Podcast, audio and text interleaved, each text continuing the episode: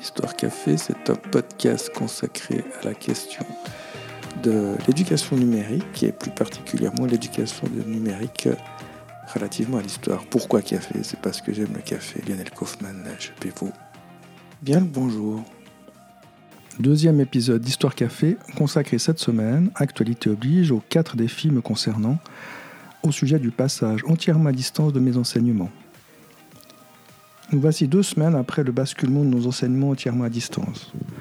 Il est temps pour moi de faire un premier point de situation sur les défis que j'ai eu à relever.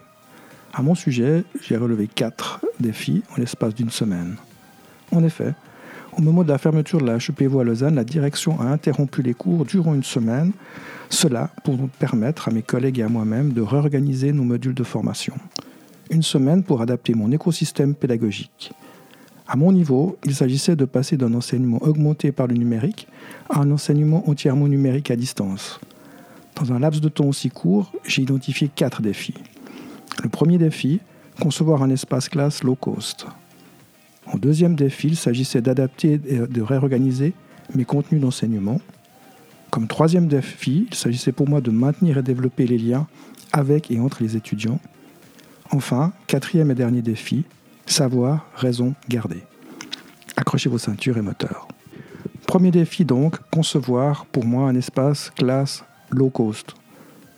Dans le cadre de mes enseignements, je me préoccupe d'abord de mes objectifs et ceux à atteindre pour mes étudiants. C'est le scénario didactique et pédagogique qui prime. C'est seulement dans un deuxième temps que je me préoccupe des outils numériques que j'utiliserai et ferai utiliser à mes étudiants. Tous ces éléments deviennent encore plus importants à distance. En effet, la diversité des âges et des provenances de mes étudiants amène à penser que leur contexte de vie, leur contexte familial, celui d'équipement matériel et logiciel, ainsi que la qualité de leur connexion et leurs compétences techniques sont très hétérogènes. Comme notre institution dispose de Moodle comme plateforme de cours, et pour éviter que les étudiants doivent se connecter à une multitude d'outils, ainsi que compte tenu du fait qu'ils l'utilisent déjà, j'ai défini Moodle comme espace classe et de communication à privilégier. Il s'est agi aussi d'éviter au maximum que les étudiants soient amenés de ressortir de Moodle pour réaliser des activités et des tâches de formation qui leur seront demandées.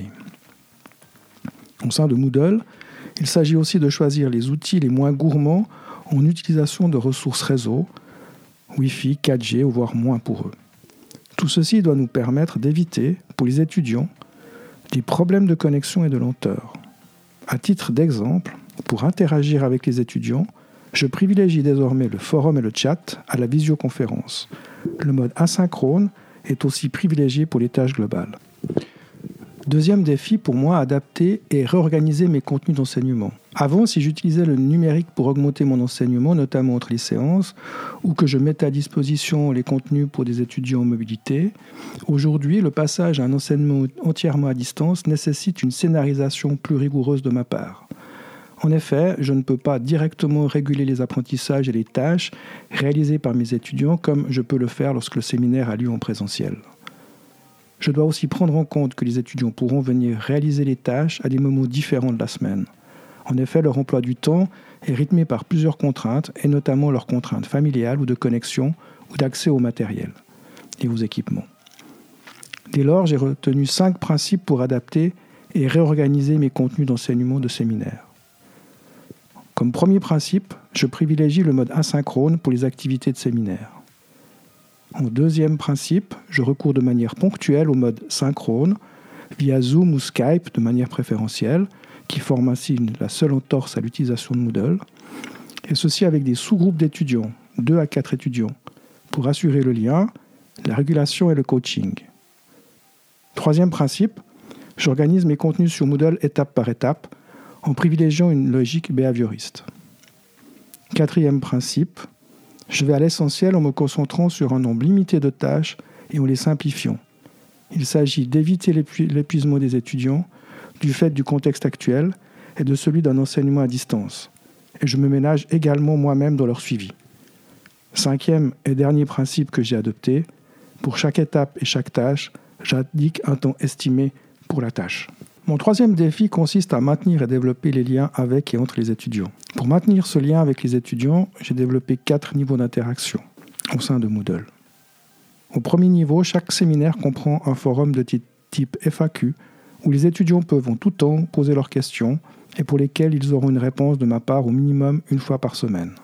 Comme deuxième niveau, relativement à la plage horaire officielle du séminaire, j'utilise le chat pour interagir en direct avec eux.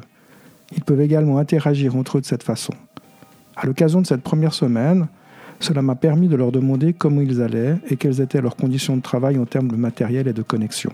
Troisième niveau, comme les étudiants ont des tâches à réaliser en sous-groupe de 2 à 4 étudiants, comme indiqué précédemment, je vais planifier des moments en ligne de type visioconférence via Zoom ou Skype pour assurer le lien plus personnalisé, la régulation, le feedback et le coaching.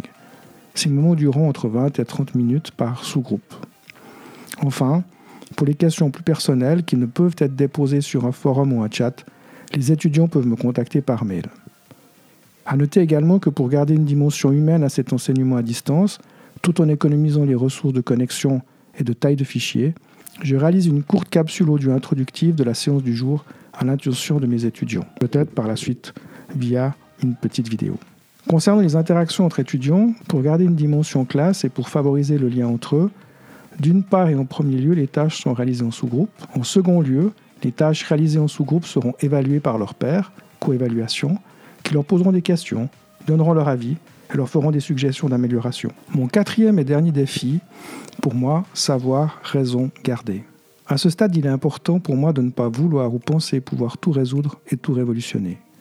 J'adapte mon dispositif à l'aide des outils existants que je maîtrise. Je reste le plus modeste possible.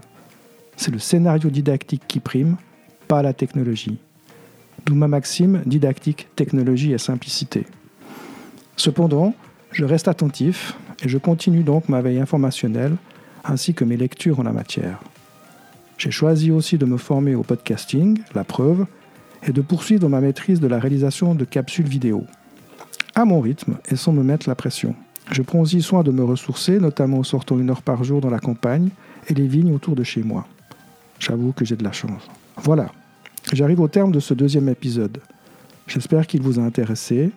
N'hésitez pas à déposer un commentaire sur l'article de blog qui accompagne ce podcast.